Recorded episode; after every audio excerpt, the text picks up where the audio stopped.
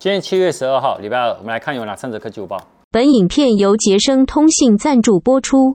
第一则哈，三星旗舰机哦，Galaxy S 系列啊，也就是说是明年年初哦，通常上半年会发的旗舰机嘛。那以往呢都是三星的晶片跟高通的两个晶片呢，有依市场的不同去做一个选择。但明年开始呢，只会剩下高通的晶片这个版本。那郭大分析师都说，因为高通下一代的五 G 的旗舰晶片呢，SM 八五五零哦，将会获得台积电的四纳米的制程。那高通呢可能会成为三星的 Galaxy S 二三呢旗舰机的唯一的处理器供应商。那至于为何三星的旗舰机呢，下一代的啊，它不采用自家的晶片呢？然后郭分析是说，因为呢，三星的它的那一颗晶片呢，就是他们下一代的晶片哦，各方面都没有办法呢，去跟高通的这一款晶片呢来做一个竞争。那如果这样，既然是旗舰机嘛，那不如就直接用最好的。好，那也因为呢，呃。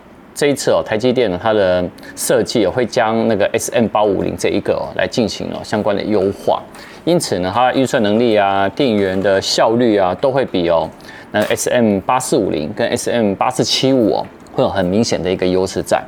那郭分析师哦，他还认为说，在二零二三年哦，高通呢会将借由这一颗处理器哦，来获得更多的高阶的 Enjoy 的那个手机的市占率，到时候我们来敬请期待一下吧。第二则哈。苹果呢，它四款的新机哦，九月要发表嘛。那有新的爆料客哦，它释出一个谍照。这谍照可以看到四款的 iPhone 十四系列的保护壳。那实际对比 iPhone 十三呢，可以归纳出三个改变，包含呢配件商它流出的这个保护壳谍照可以证实哦，苹果首次会命名呢叫 iPhone 十四 Plus 的机款。那另外呢，荧幕的尺寸跟顶规的 iPhone 十四 Pro Max 是相同。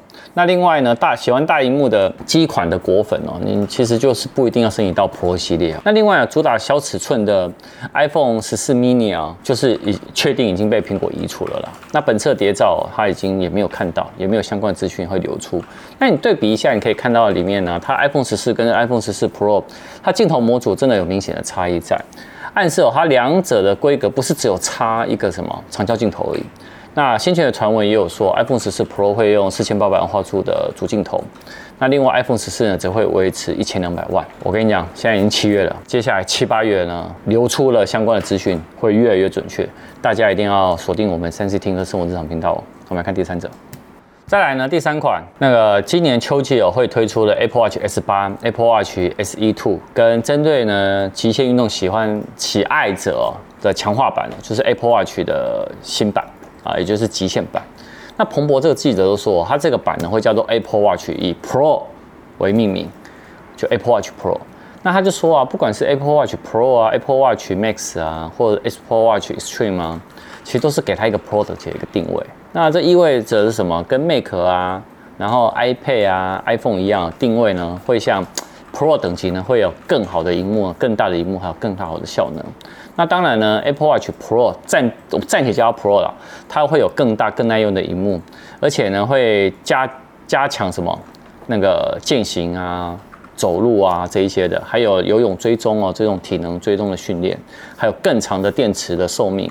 那也有可能会是钛金属的一个什么表壳。那另外呢，它这一款呢其实推出来就是想要吸引那种极限运动的爱好者。那这个呢，族群会跟谁很像？跟 Garmin 很像，因为 Garmin 版就是定位这边，所以它这一款呢出来就是要跟 Garmin 来做一个 PK 了。那除此之外呢，它会呃配备呢 S 八的晶片，那这个规格呢与 S 六、S 七的性能其实是会差不多的。那可能会搭载新的体温感测器，还有可以通知啊使用者呢是否发烧哦。那这个价格的定位有可能会落在台折合台币啊大概两万六左右哦。啊，所以其实哎。我觉得啦，这一款其实在今年的，我觉得以 Apple Watch S 八的全系列来讲，应该是关注度还蛮高的，大家可以继续期待一下，好吧？晚上有影片。